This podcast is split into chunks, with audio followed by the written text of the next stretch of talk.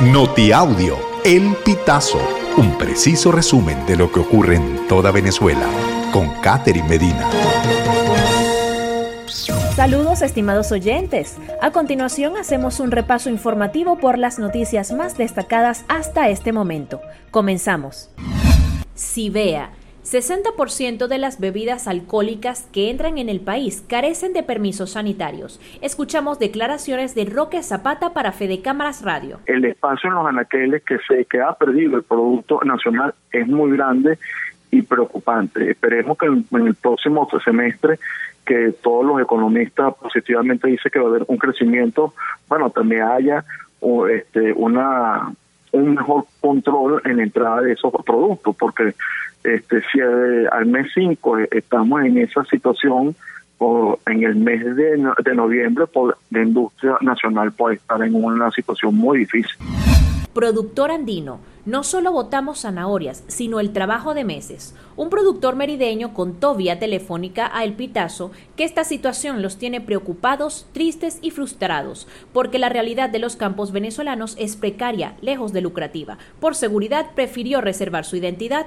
Para que un campesino de pueblo llano pueda echar gasolina tiene que esperar hasta un mes, no hay combustible. Entonces se intenta retrasar la salida de las cosechas, pero comienzan a dañarse. Les damos a las vacas, caballos, bueyes, pero sacamos hasta 3.000 kilos. Es insostenible vivir solo de zanahorias, tomates, cilantro o cualquier rubro. Si son 100 agricultores sacando lo mismo cada semana, ¿a quién se le da? Imposible, explicó el hombre. Aguacero causa inundaciones en al menos 11 sectores del sur de Anzuategui. Mariana Hernández nos comenta lo siguiente. De acuerdo con reportes vecinales, las anegaciones ocurrieron en zonas vulnerables ante las lluvias. Se trata de los sectores Santa Ana 1, 2 y 3, Caurimare, Mirador, Urbanización La Campiña, Bicentenario, Central, La Floresta y Avenida Fernández Padilla. En la mayoría de estos lugares el agua se estancó y alcanzó por lo menos un metro de altura se conoció que las casas de 40 familias se anegaron y perdieron sus enseres. Roberto Picón renuncia a su puesto en el CNE tras dimisión de ocho rectores. El rector principal del Consejo Nacional Electoral, Roberto Picón, cercano a la oposición, renunció este lunes 19 de junio a su puesto en el organismo, luego de que el 14 de junio dimitieran ocho funcionarios del ente, incluido el presidente Pedro Calzadilla. Así lo comunicó Picón a través de un comunicado que compartió en su cuenta de Twitter. Asegura que no renuncia para convalidar la situación irregular en el CNE, sino para facilitar los procedimientos a la Asamblea Nacional electa en 2020 en la designación a las nuevas autoridades. Manager de RBD desmiente Omar Enrique, no hay fechas confirmadas para 2024.